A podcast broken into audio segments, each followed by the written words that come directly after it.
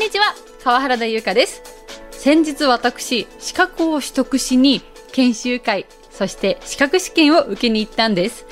その名も旅のユニバーサルデザインアドバイザーという資格です。以前福祉のラジオにご出演いただいた堤さんという方に教えていただいたんですが私も旅が大好きで働いている特別養護老人ホームの利用者さんにもどこか旅行に行きたいね。なんてお話しすることはあるんですが旅行に行きたいと思う方が諦めないで旅行に行けるんだと思えるきっかけになるそんな人になりたくて試験を受けに行きました。旅行会社の方や福祉タクシーの方などなど様々な職種の方がいらっしゃいました。今日のインタビューはなんと研修の昼休み中です。お話伺っています。福祉のラジオ。この番組は南国ハウス千年メディカルタウン就労継続支援 B 型事業所小春日和コンフィアンス介護施設紹介センター、かごさぽの提供でお送りします。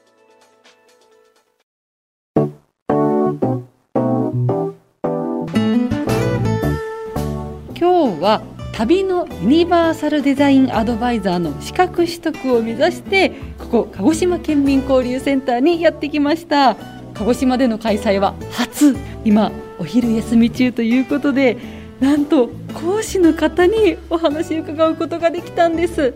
お話伺いますのは公益財団法人日本ケアフィット教育機構の大阪事務局所長理事の木山光子さん川崎義恵さんです。よろしくお願いします。お願いします。もう勉強になることばっかりです。ノーマライゼーション。そうノーマライゼーションのことだったりとかもすごく考えさせられて障害のある人は障害があるままでノーマルであり人間はまず人間である。旅と介護をつなげるっていう中でこう自分の考えすら変えてもらえるようなそんなお話がたくさんありますね。ありがとうございます。そもそもご存じない方にこの旅のユニバーサルデザインアドバイザーについて教えていただいてもいいですか？旅って皆さん必ず楽しみたいと思ってる人はいっぱいいますけれども逆に楽しめない人諦めないといけない人もいますよねでもこれからの社会は諦める人がいちゃいけないんじゃないかと。ね、誰でも楽しめる旅にならないといけないんじゃないかなということでこの旅のユニバーサルデザインアドバイザーっていうのを作ったらどうだということで今に至っております。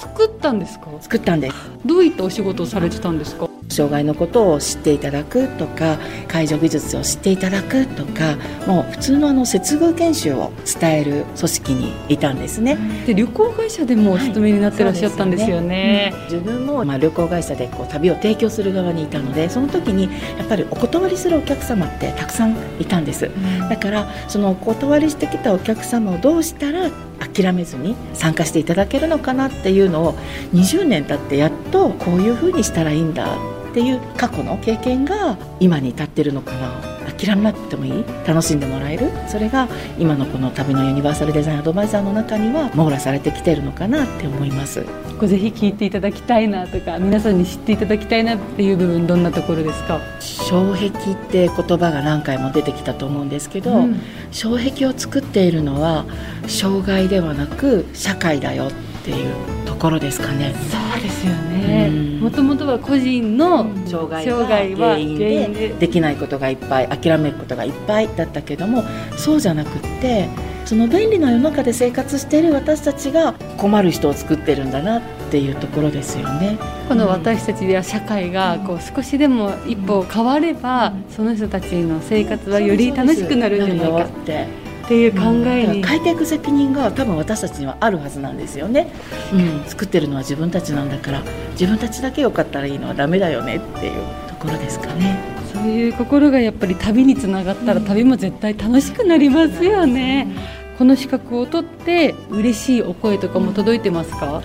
私自身はそのツアーに参加することはありませんけれども諦めてて旅行に行って温泉入りたい。温泉入るためにはやっぱりみんなに手伝ってもらわないといけないから迷惑かけるし足湯だけでいいかっていう人もそんなことないですよって時間決めてこの時間帯だったらご家族でどうぞとかもし手が足りなかったら自分たちも使ってくださいって言って車仕事温泉に浸からせてくれたりとか、うん、うん、そういうお手伝いをしていただけるようになったので諦めなくてもよかったっていうお声はありましたね。受講された方も、うん、あこういうことができるかもしれないってその可能性が広がりますよね、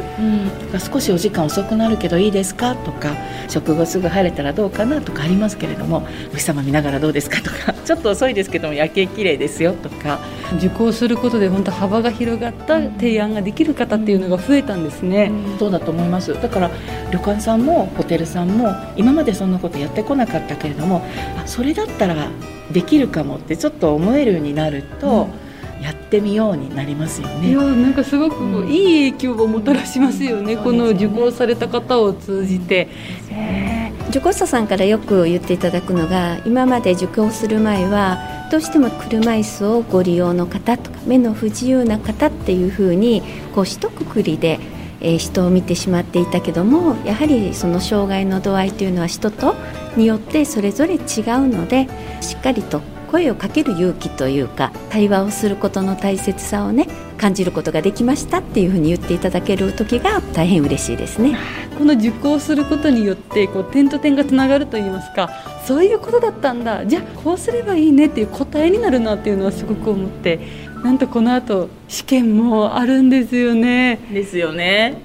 頑張ってください頑張ります。ちなみに結果はどのくらい後に？えっ、と2週間ぐらいでお届けできるかなと思います。楽しみにしててください、はい。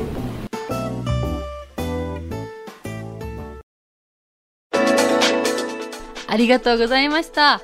他にも車椅子の後方にあるティッピングレバーっていうのを踏んで段差をよりうまく乗り越えるにはどうすればいいのかなどなど話し合ったりですとかすごく勉強になる時間でした